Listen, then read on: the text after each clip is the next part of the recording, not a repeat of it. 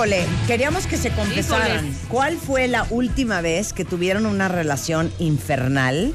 Mario Guerres en the house. Vamos a hablar de la triada oscura en las relaciones. O sea, de hablar de oscuridad, ¿de qué, oscu- qué tan oscuridad sería esa oscuridad? De oscuridad, de mejor ni se metan ahí porque se van a acabar tropezando y se van a acabar cayendo.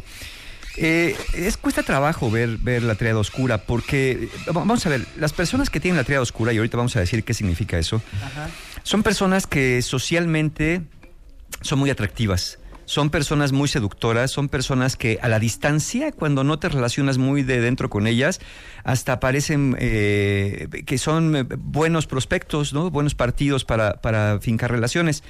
Pero lo que se ha visto, en la- eh, de acuerdo a las investigaciones que han hecho y todavía siguen haciendo porque no ha llegado a la ciencia una conclusión, son dos cosas. Uno, uno aprende o uno nace siendo así. Bueno, todo apunta a que es eh, genético el asunto. Una persona que tiene la triada oscura tiene grandes componentes de la personalidad que ya vienen de fábrica, es decir, ya los heredó de alguno de sus papás. Y lo otro es que sí pueden ser buenos para relaciones de pareja, pero para relaciones de pareja cortas. Es decir, no son buenos papás, porque no son empáticos, no son comprometidos y no se quedan de largo plazo. Entonces, si, si lo que ustedes quieren es eh, pues una relación intensa, como solemos decir, por ahí hicimos un programa, una relación de alta intensidad pero de baja calidad, lo suyo, lo suyo es buscar a alguien de la triada oscura. Pero si quieren una relación de largo plazo, que es menos intensa, menos llamativa, quizá menos pasional desde un punto de vista de jálame los pelos, muérdeme aquí y atórame allá, entonces a lo mejor es una persona que no tenga estos rasgos, conviene más para el largo plazo. Perdón, hijo, pero con los rasgos que va a dar ahorita de esta triada oscura, si a alguien le cae el 20 de que A está en una relación con una persona así, o B es una persona así, A salgan corriendo porque como lo hemos dicho 20 veces, dating is not therapy, o sea, estar en una relación no es terapia grupal, que cada quien se cure como pueda, Sí, que cada que sea responsable. o B, pónganse las pilas y compónganse, ¿eh? Más que por ustedes, por todos sus compañeros. Ahora, ahí les va. Les voy a dar los tres rasgos de la triada oscura, por eso es una triada, pero vayan preparando papel y lápiz porque tenemos test. Bien. Santo Cristo. Tenemos test que pueden aplicarse a ustedes mismos o a ustedes mismas, pero afortunadamente este test también sirve para que piensen ustedes en su pareja, en su ex o la persona que les gusta.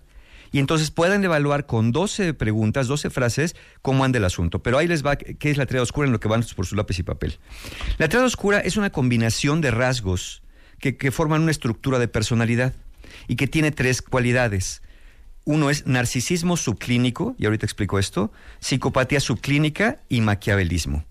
¿Qué es lo subclínico que no se considera todavía patológico? Es decir, no están como para meterlos a un psiquiátrico, no están necesariamente como para ser tratados con medicamento. De hecho, muchas personas, muchos especialistas e investigadores ven los rasgos de la triada oscura como una ventaja evolutiva. Es decir, que que los tiene puede ser muy fregón en los negocios, muy fregón como líder, pero a lo mejor ya para las relaciones de pareja ya no, es- no es tan bueno porque, porque quiere liderear y quiere mandar y quiere manipular. ¿Qué es el narcisismo en este caso? Son personas que se sienten y se creen superiores al resto. No es que se hagan, de verdad creen que son superiores, de verdad creen que son mejores que los demás y que son más inteligentes, más guapos y más atractivos. Que es otra cuestión con la triada oscura. Las personas de triada oscura pueden ser físicamente más atractivas, no porque necesariamente lo sean, sino porque invierten más en arreglarse y en peinarse y en maquillarse y en vestirse y en combinarse. O sea, es muy importante para ellos la imagen, pero si los ves ya normalitos, así que recién levantados, eh, como tú y como yo. Eh, el narcisismo tiene que ver con la grandiosidad. Este sentimiento de, pues, ¿quién como yo, hombre? Qué lástima irme a morir porque cuando me muera el mundo, ¿qué se va a perder? Por ahí va la grandiosidad. Eh, son personas que creen tener derechos sobre otros, es decir, yo mando y tú me obedeces, y a recibir toda clase de privilegios, nada más por ser ellos, ¿no? Porque yo, pues, yo soy yo, entonces yo merezco la atención, yo merezco sentarme primero, yo no me puedo andar formando, yo merezco que cuando pida algo me lo traigan de inmediato y a mí no me importa que los demás no les den, a mí me tienen que dar. Y finalmente, son muy altos en dominancia, es decir, ellos tienen que liderar mientras el resto tiene que ser sumiso. Ese es el narcisismo subclínico. Luego la psicopatía, que de los tres rasgos, este es el peor. Son personas muy impulsivas, es decir, son de mecha corta y de cualquier cosa ya andan haciendo ahí un, circo. Están buscando constantemente emociones, es por eso que no son tan estables y pueden ser emociones de todo tipo, desde destructivas hasta lanzarse del bungee, ¿no? De deportes extremos hasta estar jugándole ahí con fuego entre dos relaciones evitando que los cachen. La adrenalina. Sí, tienen un alto comportamiento antisocial, es decir, son pueden ser agresivos, pueden ser groseros, pueden ser irrespetuosos y ¿saben qué? Les vale les vale que lastimen, les vale que les duela al otro, les vale decir lo que le digan. Sí, sí, sí. Lo que se llama comúnmente por ahí en la calle patanes, Ándale, ese, ese tipo. ¿Por qué? Porque son muy, muy poco empáticos. Es decir, no es que no les importen las demás personas. Para ellos las demás personas no existen, ¿no? Y lo que sientan, pues es signo de inferioridad. Porque si él dice las cosas, pues lo está diciendo porque lo está viendo y no está como para andarte sobando la espalda. Pero también en el fondo son personas muy ansiosas, altamente ansiosas, y eso los hace ser tan impulsivos. Y finalmente el último rasgo de los tres, antes de pasar al examen, es, son personas maquiavélicas, son altamente manipuladoras. Van a buscar chantajearte, van a sacar ventaja sobre ti, van a buscar siempre beneficiarse ellos aunque tú te perjudiques. Son personas que tienden a no ser sinceras, que mienten, que te engañan, que sacan ventaja de ti desde el dinero, te pueden sacar desde el dinero y lo peor de todo es que te pueden sacar hasta las ilusiones y las emociones para maltratarlas. Y también son personas que puntean muy alto en promiscuidad. Es decir, las relaciones para ellos pues son una manera de obtener placer y la manera de obtenerlo pues es como se pueda, ¿no? Y si hay que engañar y hay que mentir y tengo que decirte que, que no soy casado y que vivo solo y que no tengo novia y que no tengo novio y que yo te quiero mucho y que te juro todo y todo ya, pues entonces lo van a hacer nada más para sus fines. ¿Qué cuáles son sus fines? Pues probablemente tener una relación, como dije, corta contigo, pero de baja calidad. Ahora, una vez dicho lo anterior, esas tres características de la treda oscura, pues seguramente a muchos de ustedes se les están viniendo a la mente algunos de sus personajes favoritos o exes del infierno. Claro. ¿Cómo saber si una pareja tiene estos rasgos? Bueno, los que no han ido por papel y lápiz, prepárense porque regresando del corte vamos a aplicar el, test, el test de la docena sucia. Prepárense para contestarlo pensando en ustedes o pensando en aquella persona que tanto les hace latir el corazón. Regresando del corte, en W Radio. Todos tenemos una historia que contar y un pasado que manejar. Y un pasado que manejar. La forma en la que cada uno de nosotros nos contamos nuestra propia historia es lo que hace la diferencia. Aprendamos a coleccionar lecciones y no coleccionar fracasos.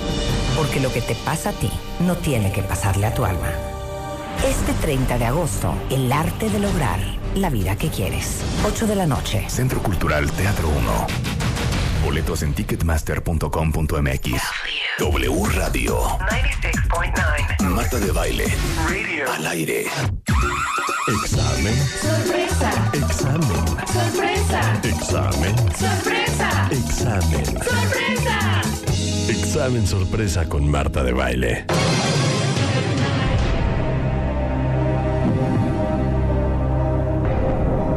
Once y media de la mañana en W Radio. Sí, señores, acaban de escuchar que ahorita les vamos a hacer un examen sorpresa. ¿Cómo saber si un prospecto amoroso en su vida o si la pareja con que están actualmente tiene la triada oscura de las relaciones? Mario Guerra es en the house y él es el maestro que nos hará el examen. Abran su archivo de Excel, abran su archivo de Word, saquen papel y pluma. Listo. Lápiz, lo y que sea, lo que sí. sea. Persínense Venga. si es necesario. Ahí Entonces, les neta, va. ¿eso vamos a aprender? Sí, eh, a ver si la persona con que estamos sí. o con que estuvimos O que, est- o que queremos estar. Está muy mal de sus facultades. O somos, ¿no? O somos nosotros. O somos claro. nosotros. Miren, este test lo pueden llenar de dos maneras. Piensen en ustedes y respóndanlo como ustedes responderían. O piensen en la expareja, en la pareja que tienen o en la persona con la que quisieran estar y respondan esto de esta manera. Entonces, ya que elegiste con quién vas a, a- a estar, a, a- a hacer el test, imagina que esa persona, yo voy a decir en voz alta unas frases. De hecho, de hecho, este test se llama la docena sucia o the dirty dozen porque son 12 frases que yo voy a decir. Estas 12 frases las voy a decir en primera persona, como si yo, como si yo fuera su pareja, hagan de cuenta, o soy ustedes. Las voy a decir en voz alta y ustedes van a calificar del 1 al 7 qué tanto aplica esa frase para la otra persona o para ustedes, según la hayan elegido. 7 es el puntaje máximo, que digas, ándale, de aquí soy, ese es el 7. Si dices no, no, no, para nada, le pones 1, del 1 al 7. ¿Listos? ¿Listas? Ahí les van las frases. La primera. Tiendo a manipular a otros para salirme con la mía. Del 1 al 7, ¿qué tanto es cierto para su pareja o para ustedes? Número 2. Generalmente no siento remordimiento cuando hago algo malo. No, espérate, es que ya me hice bolas. A ver, A no, ver, perdón. venga la primera nuevo. otra vez, perdón. La primera. Perdón. Tiendo a Acuérdate, manipular es a del 1 al otros. 7. A ver. 7 es totalmente de acuerdo, sí, sí, sí, y 1 es no para nada. Ok, va. La repito, voy con la primera. Tiendo a manipular a otros para salirme con la mía. Recuerden que esto lo están haciendo pensando en otra persona o O sea, pensando en somos ustedes. humanos, Marta. Sí, hija. La número dos. Generalmente no siento remordimiento cuando hago algo malo. O sea, me 100% sí es 7. vale. 100% sí es 100%. 7. Que no sientes remordimiento. Ah, no, que sientes. Eh, ¿Te Sí, aquí dice, con- generalmente no siento remordimiento. Si esa frase es verdad, totalmente verdad, le pones 7. Exacto. Si es totalmente verdad. Si es totalmente falsa para ti, le pones 1. Ok. Si lo que yo digo es verdad para ustedes, 7. Número 3. Busco que los demás me admiren. Esto lo puede estar diciendo su pareja, ¿eh? Número 4. No me preocupa generalmente la moralidad de mis acciones. No me preocupa generalmente la moralidad de mis acciones. Sí. Que lo que haga me vale si es bueno, si es Te vale malo. gorro, hombre. Eh, yo lo hago porque me da la Si gana. te drogas, si te acuestas con 10, te vale gorro. Si le robo el dulce a un niño, le Si pongo el pie a una viejita, eh, me vale. Ok. Número 5. ¿He usado el engaño o he mentido para salirme con la mía? Número 6. Tiendo a ser duro, frío o insensible. Número 7. He usado la adulación para salirme con la mía. O sea, Es decir, le hago la barba al otro, Al otro. para salirme con la mía. Ay, qué guapa estás, qué inteligente eres, mira qué bien te ves. Mira, manipular sí, pero hacer la barba a alguien nunca. Eh, Ok. Luego, 8. Tiendo a buscar prestigio o estatus. Acomode pues lugar. mundo, ¿no? Acomode Sí. lugar. Sí, está bien. Muchos punteamos por ahí. 9. Tiendo a ser egoísta. Yo, yo, primero yo, después yo y el último yo, y si se puede, yo. Número 10. Tiendo a explotar y manipular a otros para mis propios fines. O sea, Pues yo. ya es explotar. Aquí es explotar. Sí, no. Pongo a alguien a chambear, que me haga favores, que haga cosas para mí, le saco la lana, le quito la pensión a mi abuelita, este, todo para mí y a los demás los mando lo- por los refrescos, ¿no? Que me hagan mandados, al fin que yo soy el rey. La 11. Tiendo a esperar favores especiales de los demás. Esto es, tienes que dejar lo que estás haciendo para hacerme el favor a mí, tienes que dejar tus propias necesidades, si no comes me vale, si no duermes me vale, y si tienes otra cosa, otra que hacer, otra cosa que hacer, pasas y me llevas a mí al aeropuerto porque yo tengo Cero, prisa. güey. Tiendo a esperar una cosa, favores. no seas mentiroso. Es del 1 al 7, acuérdense, ¿eh? Del 1 güey, al 7. Esperar un favor, No. como lo está diciendo Mario Tiendo a cero, esperar favores especiales de los demás. O sea, tienes que pasar por mí. Me vale que ahorita no comas, comes después, pasa por Eso. mí, hija. Esos son favores especiales. Cero, Ahí yo te no me soy vas así, poniendo güey. cinco, hija. No. Ahí les va la 12. No Te te, juro te dije, no. yo no tengo que comer y me dijiste, no me importa, yo tengo más hambre que tú, dame ese mollete. Estúpida. No, me voy a poner dos, ok, pero no. ahí La sí 12 no. dice, quiero que otros me presten atención. Que necesito. Sí, estás ahí hablando. Oye, hazme caso. Este, es que estoy- cuelga el teléfono, deja eso, te estoy hablando yo. Es que estoy platicando. O sea, llegas, eh, haz de cuenta, está un grupo de personas platicando de cualquier cosa y tú llegas, oigan, ¿qué creen? Les voy a contar. Oye, pero me estaba platicando. No, espérate, eso no es importante. Yo les voy a contar. Lo mío sí es importante. No hay cero. no hay, cero, hay uno. Uno. Uno es el mínimo que dices no, nada, nunca. El 7 es, por supuesto que sí, de aquí soy. Y los puntos intermedios, si hubiera puesto 3, 4, 5, 6, ¿no? A ver, ya sume mal, vamos a sumar. Pueden sumar un total Ajá. Y si les interesa saber en qué pie coger más, les voy a decir que sumar ahorita. Espérate. Sumen el total ahorita. Ya. Espérate. ¿Cuánto sacaste? Ya, Marta, más cinco que llevábamos. ¿Cuánto? Colas. ¿28? 32. No manches, hija. Espérate. 10. ¿Contaste 11, bien? 14, 15, 16, ¿No 17, contaste al 18, revés, mensa? 22, 23, 24, 25. Uno Ah, es no, para nada, estoy de acuerdo. 27. Siete es totalmente de acuerdo. 27. ¿Tú? 22. Y eso que me puse unas 27. grandes. Y, y fíjense, eh, como el mínimo es uno, que es no, nunca, nada, y el máximo es siete, no hay nadie que se libre y que salga en cero. Es decir, todos tenemos un poquito de estos Nadie es rasgos. un santo, ¿eh? Es norma- Claro. Exacto, es normalito. Pero si lo- vemos los totales, si sacaron 33 o menos, están abajo del promedio y se consideran muy bajos en rasgos de triada oscura. Es decir, son bastante normalitos. ¿Entre bastante, cuánto y cuánto? 33 o menos. Perfecto, estamos, estamos. Hija, tú Menos casi de de panzazo, 33. ¿eh? No, güey, 27, ¿qué te pasa? 8, 9, 31. Ah, sí, perdón. 33 seis- seis o puntos menos. men- seis puntos más. Ok. Así es. Si sacaron arriba de 33, pero especialmente entre 36 y 44, pero podemos pensar de 33 a 44, están en un nivel promedio para, para la triada oscura, no para, la- para la normalidad. Esto es que si tienen estos rasgos de la triada oscura, ya se les nota. Ya se les nota y empiezan a tener ciertos problemitas con las personas o las personas los empiezan a ver como que este cuate se quiere pasar de lanza. Que nos compartan sus números, cuentavientes. Y si 18 sacaron- es un santo. De 45 a 84, No, bueno. Y si rebasaste de 45 mientras más cerca del 84, peor, es un nivel que ya causa problemas en las relaciones y la forma de relacionarte con los demás. Ya eres una persona abiertamente manipuladora. Perra. Es una persona claro. eh, que necesita mucha admiración y, y eso ya te dificulta el problema de las relaciones.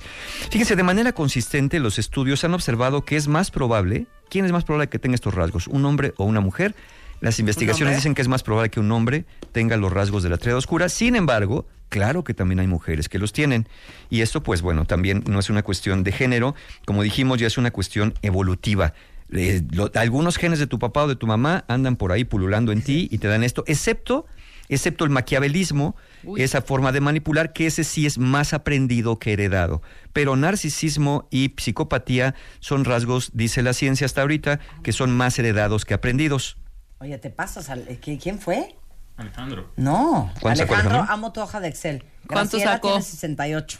Te pasaste, 68. claro. Gracielita. Te pasaste. Eh, Es que alguien que esté ahorita como ardidón, ya hasta la madre, ya muy cansado de la relación y todo este rollo, fácil contesta a seis o siete, más de seis, ¿eh? Sí, y- y, y mira, qué bueno que lo dices, porque esta, este Dirty Dozen tiene sus, sus lados. O mira, la ciencia dice, no es la escala perfecta, pero es de las mejorcitas que tenemos, ¿eh? Y para, para detectar este tipo de rasgos. Ya cuando un estudio más profundo es otra historia. Ahora, ¿qué significa que salieron altos en este test? Los que sacaron, sobre todo, eh, pensemos más de 33, de 33 para arriba, sobre todo los sacaron más de 45. Bueno, significa si, si, si ustedes salieron así, o es la persona a la que calificaron a su pareja, su ex o el futuro prospecto, significa que la persona en la que has pensado para responder, o tú mismo para el caso, se mueve por la vida sin pensar mucho en lo que los demás sienten y desarrollan relaciones jerárquicas o asimétricas, es decir, que ellos quieren mandar y llevar la voz cantante. Eh, quizá el rasgo más ambiguo de esta escala es el narcisismo. El narcisismo tiende a verse como un rasgo favorable y dominante. El narcisista grandioso, ¿no? el que se siente mayor que los demás, tiende a ser, como dije, físicamente atractivo porque le invierte más en el arreglo. Tiene ser más seductor, más encantador y muy orientado a los logros. Por eso muchos ven estos rasgos de triada oscura como muy favorables para el desarrollo de habilidades en los negocios y en el trabajo, aunque también llevada al extremo pueden ser muy malos líderes justamente porque pasan encima del equipo. Pero este por otra de otra manera tienen estas ventajas, pero las relaciones no son muy buenos, como dije. ¿Por qué? Porque lo malo es que con el tiempo y la convivencia lo que resultaba tan atractivo del ejecito es que decías, ay, mira nada más, está bien guapo, bien guapo, y tiene su carácter, no, hombre, y es bien exitoso y bien popular. Todo eso que te llamó tanto la atención en su momento, ya estando dentro de la relación, acaba por cansar y por volverse en contra de la persona que eligió a una persona así, porque el narcisista, por ejemplo, nunca te va a ver como un igual y va a acabar por dejarte por alguien que esté más a su altura. Y como siempre va escalando y se va inflando como globito, pues tú vas a acabar por quedarte atrás y alguien siempre será mejor para él o para ella. Los otros dos rasgos son también dañinos, la psicopatía y el maquiavelismo, pero quizá más notorios como negativos. Por eso, pues si ves a alguien muy, muy psicópata, ¿no? Muy, muy con psicopatía, para atrás. De hecho, los que califican como promedio o alto en esta escala tienden a tener más éxito sexual que los que suelen más bajos.